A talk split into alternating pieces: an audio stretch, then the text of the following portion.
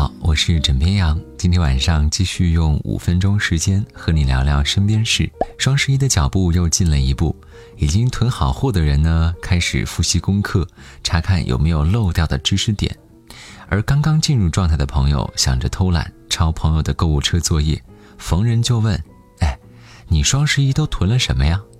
这看似轻描淡写的一句，实际上已经暗暗在心中做好了笔记。最近有记者在街头采访了外卖小哥，看看他们的购物车里都囤了什么。采访显示，忙碌的外卖小哥也不忘加入双十一，他们的购物车大多很务实，基本上都跟跑外卖相关，比如说头盔、防风罩、电动车。其中小哥们最想要的东西就是可以分期购买的电动车。还有人想要媳妇儿，准备羊想说，务实的人最可爱，媳妇儿肯定会有的。而准备羊更希望能够给外卖小哥的购物车里添加一份安全。穿梭在城市的大街小巷，追赶时间，也别忘了安全记心间呢。同样需要将安全记入心间的，还有我们的司机朋友。最近，武汉警方发布了一则视频。视频显示，交警在巡查过程中发现一位穿着高跟鞋开车的男司机。司机被查之后说自己打算开车去买砖。交警问：“买砖和穿高跟鞋有什么关系呢？”司机这才支支吾吾地回答说：“我觉得好奇嘛。”最终，交警对其穿高跟鞋驾驶机动车的违法行为扣两分，罚款五十元。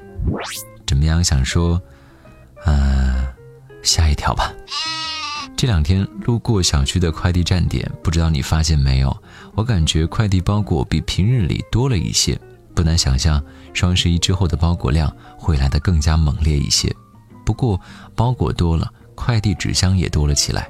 而武汉的一家驿站就推出了废弃快递箱换鸡蛋的活动，周边的居民用户呢，只需要一个纸箱就能够换一个鸡蛋。活动以来，驿站每天要送出五百个鸡蛋，吸引了附近大爷大妈排长队来换取鸡蛋。驿站站长表示，自己这么做呢，是为了号召身边的居民们参与到纸箱回收。双十一即将来临，大家网购呢会产生很多的快递箱，相比被当成垃圾化浆回炉，在驿站回收的区别在于，大家平时来寄快递将能够直接二次利用了。各地网友激动地表示。